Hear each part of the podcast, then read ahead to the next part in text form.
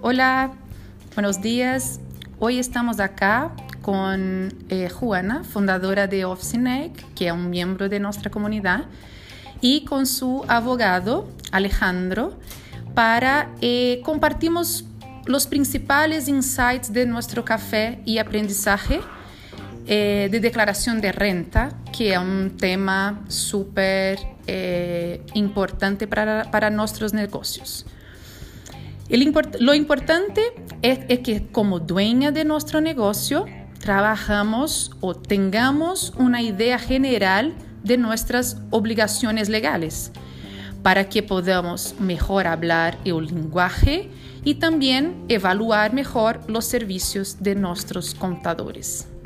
Así que ojalá les, les guste el, el, el podcast de hoy y feliz de estar con Juana, nuestra miembro de la comunidad. Bienvenido Alejandro, muchas gracias por tu participación. Entonces, la, la idea que, que queríamos eh, trabajar, la verdad, es que, que tú nos pase uh, o no, nos transmita un enfoque práctico de, de, los tipos societarios y las obligaciones que esos tipos tienen, porque queremos entender un poco mejor cómo todo eso funciona. Perfecto, buenos días. Eh, bueno, primero que todo, eh, conceptualmente, como emprendedores tenemos que manejar ciertos conceptos. Primero que, primero que todo, eh, el concepto de ingreso. La renta, lo que graba el impuesto a la renta, es todo ingreso, toda utilidad, todo incremento de patrimonio que tenga nuestro emprendimiento. Es decir, la mayoría de las actividades que, que nuestros giros realizan van a ser grabadas con impuesto a la renta. Eso tenemos que tenerlo presente, salvo que nosotros realicemos ciertas actividades las cuales se encuentran exentas, pero que son unas excepciones a la regla general y por lo tanto, eh, en su gran mayoría, todas nuestras actividades productivas van a estar grabadas con impuesto a la renta. Por ejemplo, la explotación de bienes raíces, capital inmobiliario, comercio, industria, servicio, trabajo dependiente, trabajo independiente, compra-venta habitual o no, prestación de servicios esporádicos habituales, premios, ganancias, juegos de azar, incluso donaciones, devoluciones de capital, descuentos, con donaciones de deudas, etcétera. Es decir, todos los ingresos y todos los incrementos de patrimonio o beneficio que realice nuestra actividad como rentistas de capital debemos eh, declararlo en nuestra declaración de renta correspondiente. Bueno, y ahora que sabemos o que tenemos una idea de qué es renta, que finalmente es un concepto bastante amplio, tenemos que eh, averiguar cómo lo declaramos, o sea, cómo llegamos a llevar este concepto abstracto a un formulario, llevarlo a algo práctico.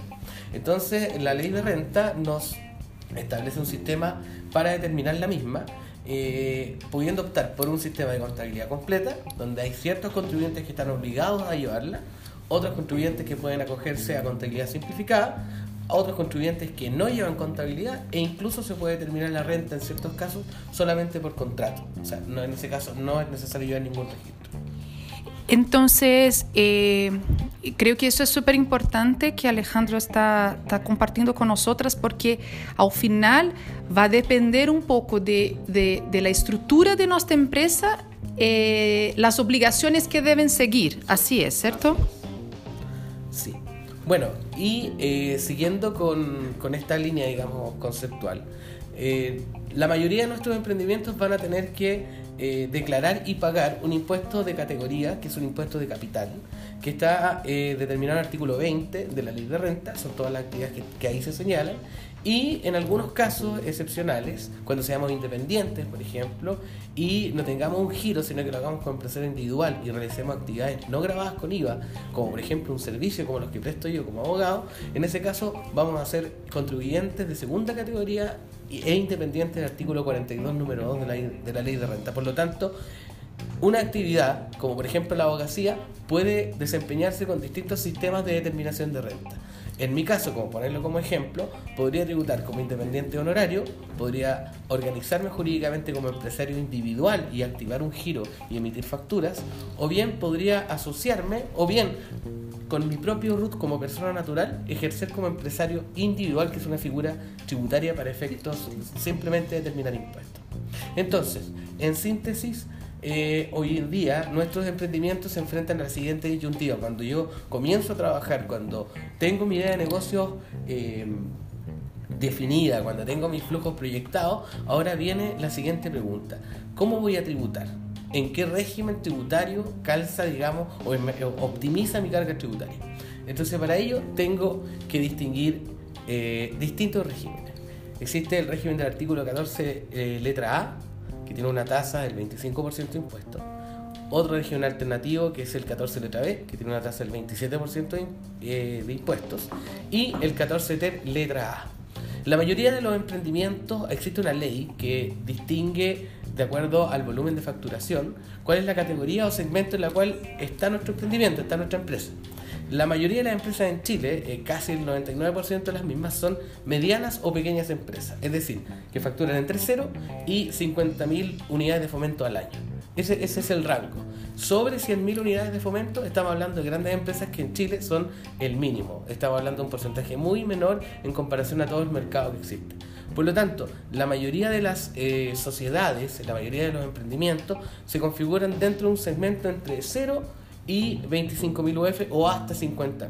Si están dentro de este segmento, estos contribuyentes se pueden acoger al artículo 14.3 letra A. El artículo 14.3 letra A eh, le permite al contribuyente optar por tributar con un impuesto en primera categoría, es decir, pagando la tasa general que es del 25%, o bien no pagar esa tasa y llevar todo el ingreso a su impuesto final, al impuesto final del dueño.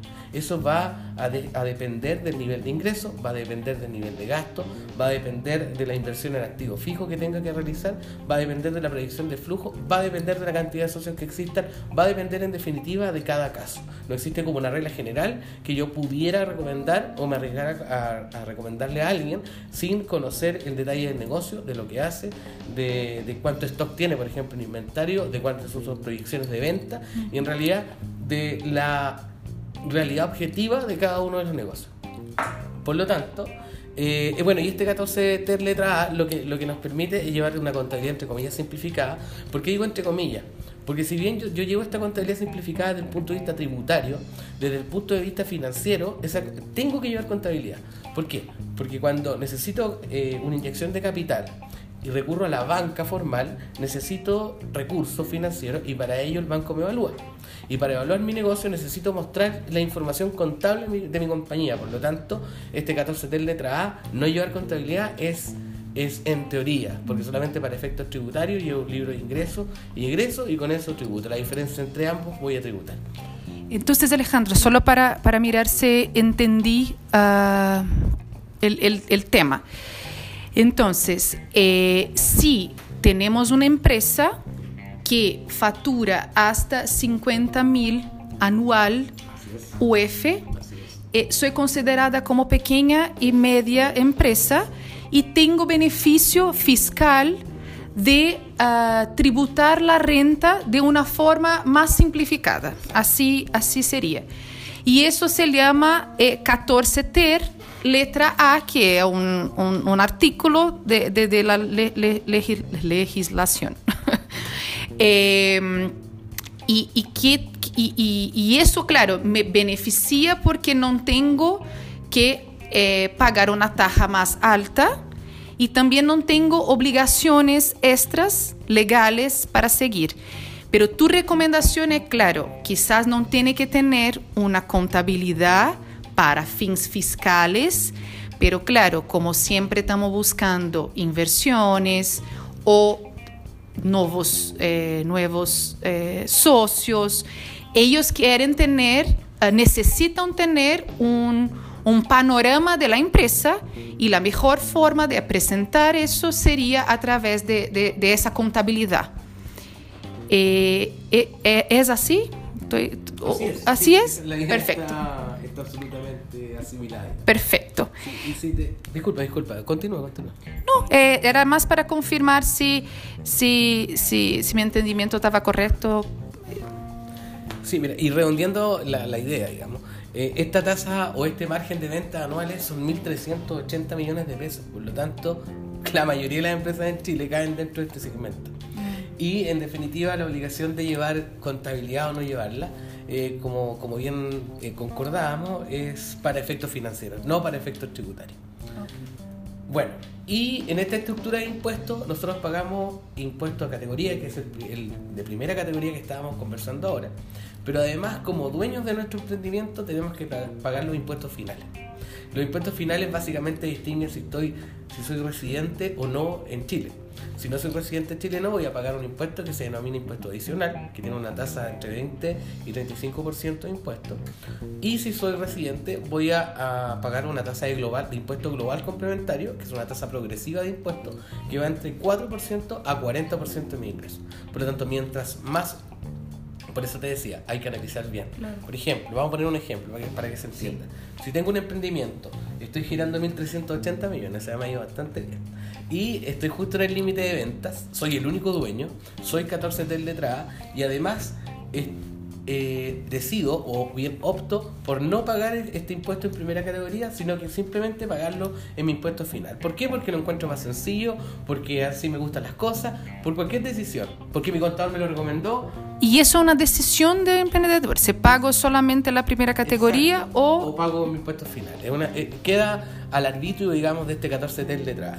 Pero resulta que este contribuyente tiene un tremendo problema, porque de esos 1.380 millones se va a entender que va a tener que declarar los 1.380 en su impuesto final, en su impuesto terminal. Por lo tanto, la tasa de impuestos sobre esa base imponible va a ser alrededor del 40%, o sea, la tasa máxima. Es decir, va a pagar un impuesto millonario, siendo que no tiene un ingreso a lo mejor tan alto. En cambio, si tributa en primera categoría, podemos hacer una serie de ajustes en realidad los asesores tributarios y cualquier asesor que, maneje el tema podemos hacer una serie de ajustes que le permita de alguna manera optimizar la carga tributaria y eh, que diga relación con el objetivo final que tiene su negocio.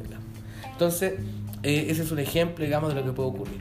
Bueno, entonces cuando me enfrento a este escenario, cuando ya entiendo lo que es renta, sé cómo se determina, eh, además entiendo que existen una serie de impuestos y depende mucho del negocio que yo quiera tomar, y de la opción que yo tome, una de las decisiones primordiales para acogerse o no a estos sistemas tributarios es decidir el tipo societario. ¿Por qué? Porque las sociedades van a tributar algunas obligatoriamente en algún régimen, otras no. Entonces, desde el punto de vista comercial, existen básicamente dos tipos de sociedades. Existen las sociedades de capital y las sociedades de personas. Las sociedades de personas son las famosas sociedades limitadas, la de responsabilidad limitada, que aún todavía existen, se ocupan bastante. También está la sociedad en comandita simple, que es una sociedad que no se ocupa mucho porque es un poco confuso, digamos, el, sistema que tiene. Hay socios de dos categorías, comanditario y socios eh, gestores. En el fondo, hay alguien que pone la plata y otro que hace el negocio. Entonces, normalmente esta sociedad no, no, no se mueve, no es, común, no es común, ¿verdad? No es común. Y existen sociedades de capital, que la otra, el otro rango de sociedades, donde está la sociedad anónima, la sociedad en comanditas, pero por acciones, o sea, esta misma figura, pero con título accionario, y las sociedades por acciones. Además, en nuestro sistema, digamos, de, organización empresarial, tenemos eh, figuras unipersonales, que lo, que lo, que permiten es que un emprendedor, eh, protegiendo su patrimonio como persona natural, se configure con otro RUT para efectos tributarios. Esa figura se denomina empresario individual. Si además es empresario individual, eh, se hace por una escritura pública, se celebra, se constituye como una empresa nueva, este empresario individual se llama empresario individual de responsabilidad limitada, que es otra cosa, son distintos.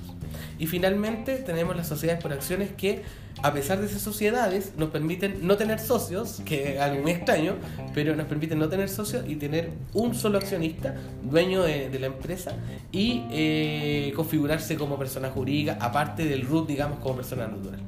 Y, Alejandro, por, por, tu experiencia, los, los negocios que están empezando, así que normalmente un socio o dos, eh, ¿Qué, es más común eh, mirar como tipo de sociedad? Sí, mira, eh, en la práctica eh, hubo un boom en algún momento de los empresarios individuales de responsabilidad limitada. ¿Por qué? Porque esto, esto venía nuevo, esto fue el año 2004, se crea este, una ley crea esto y crea lo que estábamos comentando, crea este 14 TER, lo crea específicamente para el empresario individual de responsabilidad limitada. Por lo tanto, muchos contribuyentes que estaban partiendo el negocio dijeron, ah, ok, tengo una figura que me permite proteger mi patrimonio y que además me permite tributar de manera simplificada. Pero eso hoy día ha ido variando. Ahora el 14 TER, lo que hablábamos hace un instante, está abierto para todas las empresas salvo la sociedad anónima. Por ende, eh, esta figura del empresario individual de responsabilidad limitada tiene algunos inconvenientes, digamos, para poder, para poder ejercer mi giro, que son, por ejemplo, algo que no se ve, que no se ve y que nunca se prevé, y por razones obvias, que el empresario individual, al momento de fallecer el dueño, mira dónde vamos, al momento de terminar la vida del dueño, la empresa termina con él y los herederos pueden continuar con una ficción legal durante dos años, pero transcurrido ese plazo tienen que cerrarla obligatoriamente a la empresa individual, que es un tema que no se maneja, que no se conversa, digamos, porque es una situación que quedó ahí en la ley. Claro. Y eh, otra sociedad, perdón, dentro de esta generalidad, las sociedades de responsabilidad limitada son bastante comunes, pero para efectos tributarios yo recomiendo eh, utilizar la sociedad por acciones que es una sociedad de capital, y eh, la recomiendo por varias razones que voy a sintetizarla. La sociedad por acciones, si bien es una sociedad de capital y se rige por las normas tributarias de la sociedad anónima, que son un poquito más rígidas que las la sociedades de personas, la sociedad por acciones desde el punto de vista comercial confluyen dos cosas o es una visión bien ambivalente de, de, la estructura societaria porque me permite tener una libre una libre perdón cedibilidad de mis derechos o sea puedo vender enajenar mis acciones cuando yo quiera puedo hacer aumentos de capital de una manera mucho más ágil de lo que hace una empresa limitada y además esta sociedad por acciones cuando tiene como propietarios solo personas naturales puedo irme al 14 letra A al 14 letra B o al 14 T letra A. O sea, Entonces es más flexible la forma de, de, elegir qué tipo, eh, qué tipo tributario quiero, quiero seguir para mi empresa. Exacto, y eso tiene consecuencias tributarias también. Eh, un tema que lo adelanto un poco y también lo vamos a conversar es el sueldo patronal, que es el sueldo, el sueldo patronal es una ficción, porque yo como dueño de una empresa necesito recursos, necesito comer, necesito vivir, necesito pagar mis gastos como persona natural. Entonces, si tengo mi emprendimiento, obviamente saco el dinero de ahí. Ahora, ¿bajo qué concepto lo, saco? Lo puedo hacer como retiro, como reparto de utilidades, o bien lo podría hacer como sueldo. Ahora, cuando lo hago como sueldo, como remuneración, ese se denomina em, sueldo empresarial o patronal. Y eso en las sociedades limitadas tiene un límite. Y ese límite es 74,4 UF este el año pasado, ahora hubo un pequeño cambio, pero estaba hablando en torno a los 2 millones de pesos. Si tengo un emprendimiento, tengo una necesidad imperiosa de tener un gasto mayor y subirme mi propia remuneración, una sociedad limitada, si bien puede hacerlo, eso tiene un costo, porque ese, ese exceso de sobre ese, ese límite va a ser gasto rechazado para la empresa y por lo tanto va a tributar con un impuesto único finalmente la renta. Es decir, me va a costar muy caro eh, ganar más dinero de mi propia empresa. Es, es una cosa ridícula, pero es así. En cambio, las sociedades por acciones, cuando tengo más de un socio, eso es súper importante. Si soy un, un único accionista, no tengo derecho a, este, a esta opción. Este beneficio. Claro. En cambio, si tengo más de un socio, basta que tenga un socio más, aunque tenga un 1%, me puedo configurar una remuneración y esa remuneración tiene tope mercado. No tiene tope de la 74,4F. O sea, si yo soy eh, tengo un, emprendimiento en que, ven, en que tengo una pastelería, podría perfectamente eh, ponerme el sueldo de un gerente de una gran pastelería, de, una gran panadería, eh, podría hacer eso, ¿no? siempre y cuando este gasto eh, tuviera correlación con mi ingreso, obviamente no voy a llevar todas las utilidades por sueldo, no me conviene tampoco, y desfinancio, digamos, la caja social. Alejandro, ¿y si es, es, es SA o SPA, cualquiera de las dos aplica, o solamente a la SPA? Las sociedades anónimas se rigen por las mismas normas. Por lo tanto, el, los dueños de las sociedades anónimas pueden fijar sus remuneraciones como acción, no, como accionistas, en realidad como directores podrían hacerlo. Podrían hacerlo como directores o podrían contratarse como personas naturales con contrato y remuneración y todos los efectos legales que, que ello conlleva. Por lo tanto, en las sociedades por acciones y en la sociedad anónima las reglas son iguales en este sentido. No existe límite. O sea, no existe este límite de las 74,4 UF. Perfecto. No, creo que, lo importante entonces hasta ahora es que eh, eh, ten, tengamos en, la, en la cabeza que, claro, es súper importante primero tener alguien que te eh, ayude a definir la, la, mejor estructura societaria de tu empresa y claro, por consecuencia, la forma tributaria de cómo, de cómo seguir con eso para que tenga el máximo de, de ventaja, la verdad, para tu propio negocio. Y, y, quería pasar a un, otro, un otro tema ahora, Alejandro, que sería un poco las obligaciones. Eh, claro, estamos hablando entonces de diferentes tipos societarios, eh, diferentes tipos de régimen tributarios para cada empresa, pero ¿cuáles son las obligaciones que esas empresas tienen eh, a cada año? Mira, te comento, la, pregunta, la respuesta a esa pregunta es bastante amplia. Porque cuando hablamos de operación renta, hablamos no solamente de declarar nuestro impuesto en el formulario 22, no, no, no solamente es eso, sino que todo esto empieza mucho antes. Ya el 28 de febrero se vencía la primera de las declaraciones juradas. Existe una serie de declaraciones juradas que dicen relación con los movimientos que yo tenga. Por ejemplo, si eh, yo tengo empleados, tengo que eh, hacer una declaración jurada, que es la 1812, respecto de las retenciones que yo le hago a mis empleados de su impuesto único. Eh, la 1832 también, eh, si por ejemplo yo efectúo como empresa, como contribuyente alguna donación, porque participo en algún círculo social que me, permite, digamos, hacer esta, esta pequeña donación y con un beneficio tributario que conlleva ello, también tengo una declaración jurada para, para ello. Y, y así, disculpa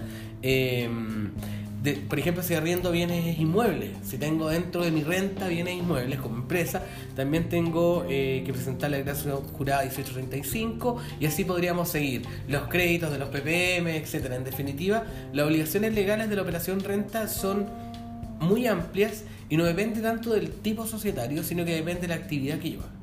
Perfecto, entonces la verdad es que no, no, no debemos aguardar hasta abril o marzo para empezar a hablar de ese tema, pero sí al principio del año eh, tenemos ya que tener como un contador o alguien especialista para que nos ayude a definir qué tipo de, obligaciones mi, mi, negocio va a tener. De hecho, de hecho lo, que, lo que yo recomiendo es al término del año comercial, es decir, antes de que termine el año comercial, que voy a declarar en el próximo periodo tributario, yo ya tendría que tener la asesoría, tendría que tener un prebalance y en virtud de ese prebalance ver cómo voy, ver si tengo que hacer algún ajuste, porque por ejemplo, yo les cuento algo real. Yo tengo un cliente que eh, tiene a su papá en un emprendimiento, tiene a su papá como socio, socio nominal, digamos, no, no tiene ninguna participación activa en la empresa. Y a él le fue bien, muy bien el año pasado, y tiene que pagar 180 millones de pesos de impuestos. Y eso no lo tenía contemplado, eso nunca lo vio venir y nunca pensó que eh, le iba a ocurrir. ¿Y por qué ocurrió esto? Porque él está, él es contribuyente del artículo 14 letra A y por lo tanto todo lo que, todo el ingreso, toda la utilidad tributaria que tiene la empresa, la ley por ficción legal entiende que el dueño se la llevó entiende que el dueño la gastó, entiende que el dueño se la llevó a su patrimonio, cosa de que todos sabemos, los que estamos acá presentes, que somos emprendedores, que eso no es así. La utilidad tributaria que yo pueda tener, la utilidad financiera que puedo tener después del balance, eh, muchas veces eso está ya reinvertido, eso ya está gastado, eso ya está, ya está en, en otro lugar, digamos, contablemente, y no necesariamente me lo voy a llevar como utilidad a, mi casa, por así decirlo. Claro, o sea, en resumen lo que yo creo que uno tiene que hacer es que todo, todo, todo recibo se tiene que dejar estipulado en el año, porque después de que se acabe el año, ya perdiste, ya derechamente eso va a ser una utilidad. Y si es utilidad, tienes que pagar sobre la utilidad. Pero si eso no lo miras, como dice Alejandro, si eso no lo miras antes de que se acabe el año, ya no hay nada que hacer. No tienes cómo justificar que esa plata en efecto no te la llevaste para la casa. Porque la diferencia de utilidad y de gasto es si tú la utilizas para fines tributarios o no. Como tú bajas el, el, el impuesto? ¿E-, ¿Es, eso? Claro, más que, más que bajar el impuesto es un gasto, independientemente que, que ese gasto, no sé, por ejemplo, eh, la compra de por ejemplo, la compra de, la, de, de, lo que tú usaste para, para lo que usamos tú y yo eh, hoy para este, para este coffee, eh, tenemos que justificarlo. No para que no lo pague el impuesto, sino para demostrarlo en la empresa diciendo, oye, yo me gasté esta plata no para que me devuelvan la parte del impuesto, sino para que decir que eso no se convierte en una utilidad, sino que es parte del gasto de la empresa. Pero si yo no le justifico con algo, derechamente esa plata que nos gastamos va a convertirse en una utilidad. Perfecto, entendí. ¿Y, y qué, no sé si podríamos avanzar para gastos necesarios, entonces, qué, qué tipo de eh, ya que empezamos a hablar ahí que necesitamos tener un control de gastos y, documentar eso, ¿cierto? Durante todo el año. Eh, ¿Cómo funciona esa parte de gastos necesarios? ¿Cuáles son los, los gastos necesarios que son más eh, comunes y por tu experiencia sería importante compartir?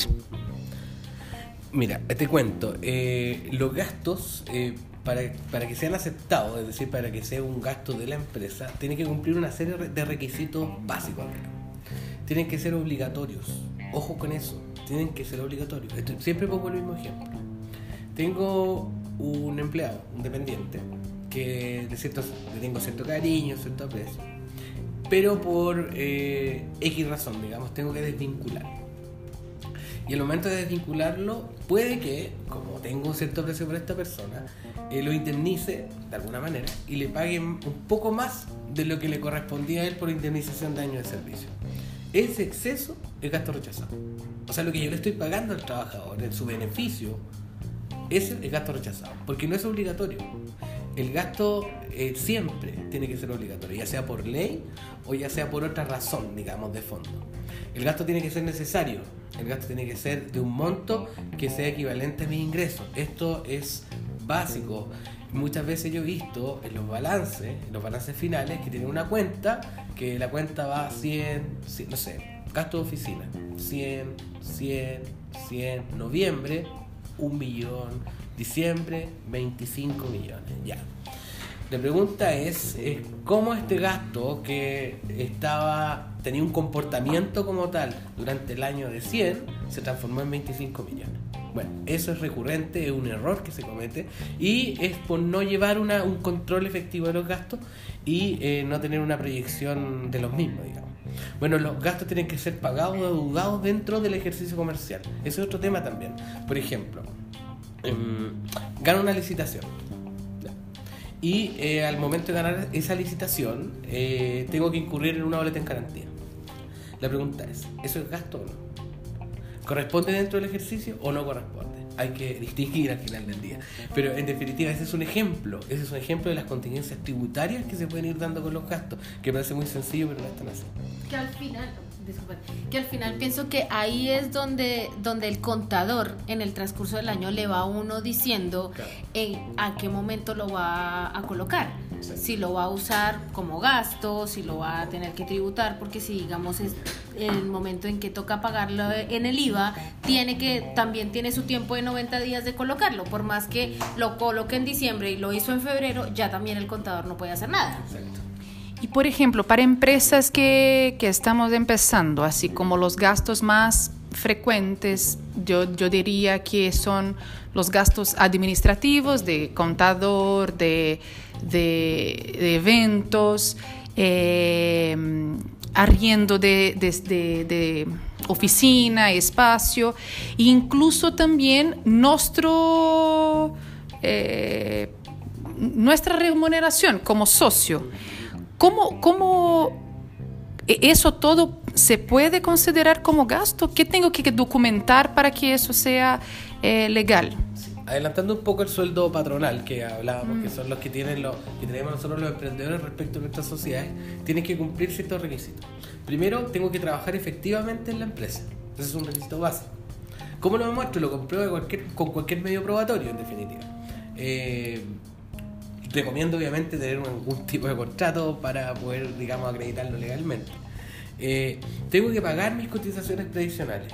Este es un tema porque muchas veces yo he visto emprendimientos en los cuales el, dueño tiene su remuneración y tiene un problema de flujo en algún momento determinado, entonces como una persona diligente eh, paga los sueldos de sus trabajadores, pero su cotización previsional no la paga, porque no le alcanza pero no hace nada más, o sea, no reformula su remuneración porque el propio dueño me la puedo bajar, me la puedo subir, puedo hacer lo que quiera, pero no hace nada, no le mete mano al contrato y sigue y queda debiendo esto. Por lo tanto, en el momento de una fiscalización, el sueldo del dueño, que probablemente es más alto que todos los empleados, va a ser gasto rechazado por ese error, por el hecho de no pagar sus propias cotizaciones previsionales y créame que nosotros los emprendedores cometemos muchas veces ese error, si bueno, vamos a pagar todos los gastos y después yo, al final de todo yo, pero es un error al final del día.